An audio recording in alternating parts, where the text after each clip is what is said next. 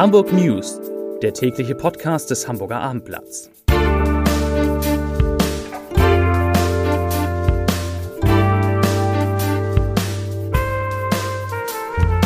Herzlich willkommen. Mein Name ist Lars Heider und heute geht es um 15.000 Impftermine, die plötzlich im Hamburger Impfzentrum noch frei sind. Weitere Themen: Hamburgs Musicals wagen den Neustart, die Mordkommission fahndet nach drei Schlägern und eine Familie bekommt Ärger, obwohl sie nur ausgesetzte Kaninchen retten wollte.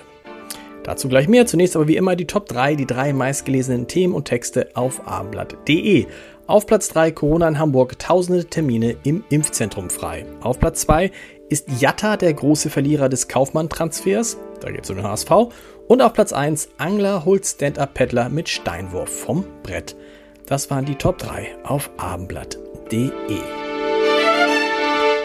Das Auf und Ab bei der Impfung gegen das Coronavirus hat ein atemberaubendes Tempo erreicht. Löste noch vor einer Woche der Hinweis der Ständigen Impfkommission auf die verbesserte Wirksamkeit einer Kreuzimpfung von AstraZeneca und BioNTech oder Moderna gewaltige Sorgen um neue Termine aus, ist die aktuelle Buchungssituation im Hamburger Impfzentrum in den Messehallen verblüffend. Denn dort sind tausende Termine frei und sogar noch für die kommende Woche buchbar. Der Sprecher der Sozialbehörde, Martin, Martin Helfrich, bestätigte dem Abendblatt, dass am heutigen Donnerstag noch 15.000 Termine in den Messehallen zu bekommen waren, also für die nächsten Tage und Wochen.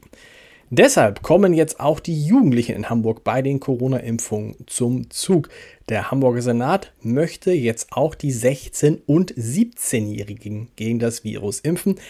Das hat Gesundheitssenatorin Melanie Leonhardt erklärt. Sie geht mit diesem Schritt über das Votum der Ständigen Impfkommission hinaus, die keine generelle Impfempfehlung für die unter 18-Jährigen ausspricht. Der Sprecher der Kultusminister der SPD geführten Länder, Thies Rabe, hat die Debatte über Luftfilter in Schulen kritisiert. Der Hamburger Schulsenator wies auf die umfangreichen Sicherheitsmaßnahmen dorthin. Hygieneregeln, Maskenvorgaben, Testpflichten, die Impfmöglichkeit für die Beschäftigten und die Vorgabe, Räume alle 20 Minuten zu lüften. In keinem anderen Lebensbereich würden so weitgehende Sicherheitsmaßnahmen wie in den Schulen gelten, sagte Rabe, und deshalb sei es schwer zu erklären, warum trotz dieser Maßnahmen der Schulbetrieb auch noch von Luftfiltern abhängen soll, die in anderen Lebensbereichen mit weniger strengen Schutzmaßnahmen, beispielsweise im Einzelhandel, keineswegs vorgeschrieben seien. Rabe sagte, die Förderung des Bundes, der den Einbau fester Luftfilteranlagen finanziell unterstützt, sei sicherlich nicht schlecht, aber sie helfe dem Schulbau, aber sie sei in Sachen Corona eine Augenwischerei. Denn um diese Anlagen einzubauen, müssten alle rund 500.000 Klassen und Unterrichtsräume aufwendig umgebaut werden. Das würde Jahre dauern, so Rabe. Zu den Zahlen. Heute sind in Hamburg 38 Corona-Neuinfektionen gemeldet worden. Das waren elf mehr als am Donnerstag vor einer Woche und damit steigt die 7-Tage-Inzidenz wieder auf jetzt 9,7 Neuinfektionen je 100.000 Einwohner. Hamburg Stage Musicals und damit kommen wir ein bisschen von Corona weg, konnten heute endlich ihren Neustart verkünden. Die Premiere des internationalen Broadway-Hits Wicked macht am 5. September im Stage Theater neue Flora-Station. Bis Ende November sollen alle anderen Shows in den sieben weiteren Theatern von Stage in Deutschland wieder zu erleben sein.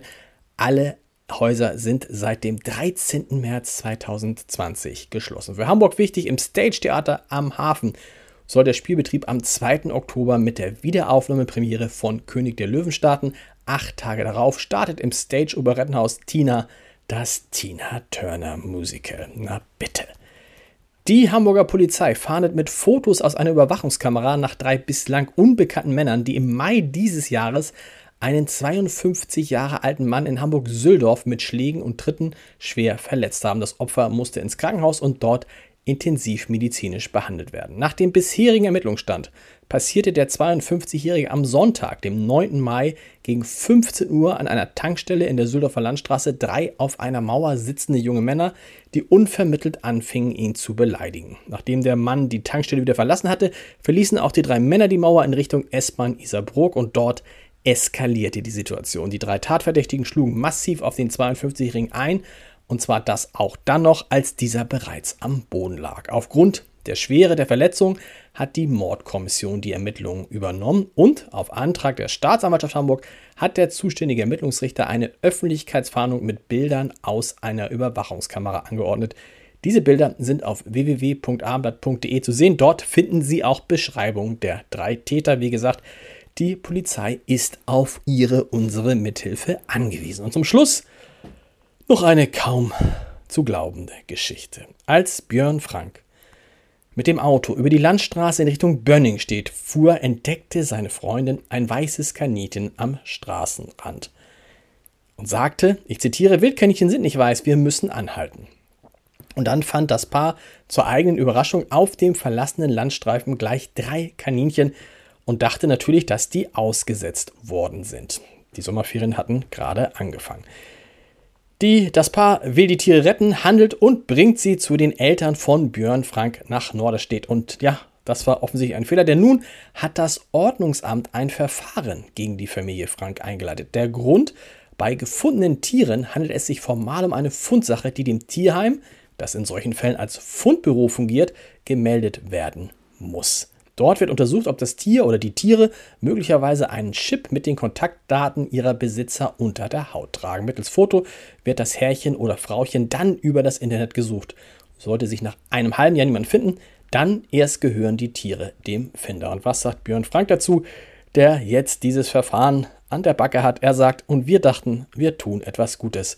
Lieber Frank, ich finde, Sie haben was Gutes getan. Und wir hören uns morgen wieder um 17 Uhr. Bis dahin, tschüss.